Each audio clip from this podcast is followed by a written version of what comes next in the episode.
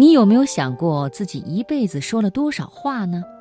根据统计学家估计，一个正常人一天所讲的话，大约要用二十张 B5 的纸来记录。以这样的说话量来累计，一个月可以写成六本一百页的书，一年下来就有七十二本。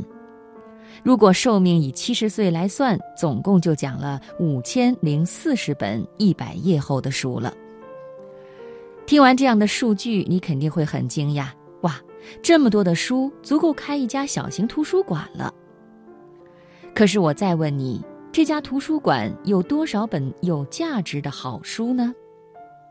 这是一个有趣的问题，你可能会皱皱眉头，很认真地思考它的答案吧。今天晚上，我们就一起来分享一篇文章《好好的嘴巴》，作者陈文清。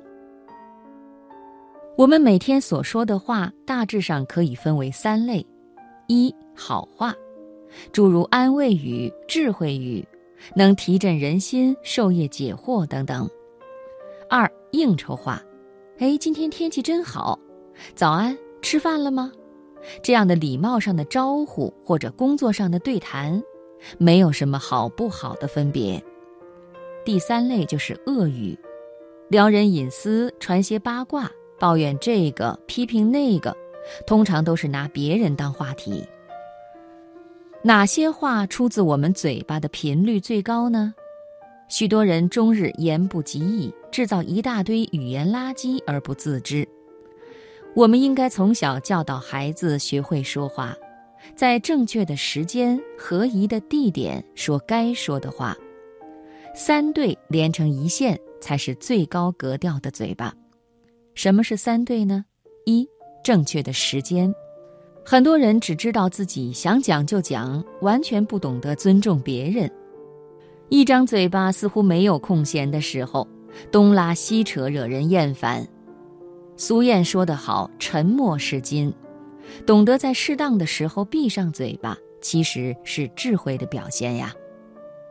有一个年轻人慕名前来拜希腊哲学家苏格拉底为师，当他一看到苏格拉底进来，便立即上前自我介绍，从他显赫的家世到他心中的抱负，一直唠叨个不停。苏格拉底看他没有停下的意思。便伸手捂住他的嘴巴，说：“我得跟你收双倍的学费。”这个年轻人惊讶地问：“为什么？”苏格拉底对他说：“因为我必须教你两样功课，首先要教你如何管住舌头，再教你如何开口说话。二是合宜的地点，热闹的场合可能因为一句戏言而跌落谷底。”喜庆的气氛也常常因为不当的话而瞬间冻结，在需要的地方加几句如珠妙语，掌握状况往好的境界发展，这才是语言艺术的最高杆。有一位钢琴家应邀到美国某一城市演出，当他一出场，发现观众稀稀落落，不到全场座位的五成，他当然很失望。但是他走到舞台的前端，对观众说：“贵市的人一定都很有钱，我看到你们都买了两三个座位的票啊。”整场的人听了哈哈大笑。那是个充满音乐和笑声的夜晚。隔天在媒体上也出现了极高的评价。想想看，一句贴心鼓舞的话是多么神奇，就像天使手中的魔法棒。第三，说该说的话。身体的伤痕易治，心中的怨恨难解。有很多人都难以释怀曾被语言上的伤害，许多人肆意批评，殊不知字字如刀，句句似剑。传言往往失真，一下子就伤了人。所以说话前，先用三个筛子过滤一下吧。第一个筛子叫真实。如果只是道听途说，或者人人都这么说，那就停止开口。第二个筛子要了解是否为善意的，如果说者其心术不正，爱嚼人舌根，那就更没有说他的必要了。第三个筛子检查看看这件事情是重要的吗？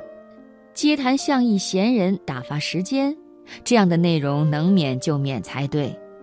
如果一件事情并不重要，又不是出自善意，更不知道它是真是假的，我们何必为它传播呢？没把握的事情谨慎说，没发生的事情不要胡说，做不到的事情别乱说，伤害人的事情不能说，言之有物，谨言慎行，一辈子都将受用不尽。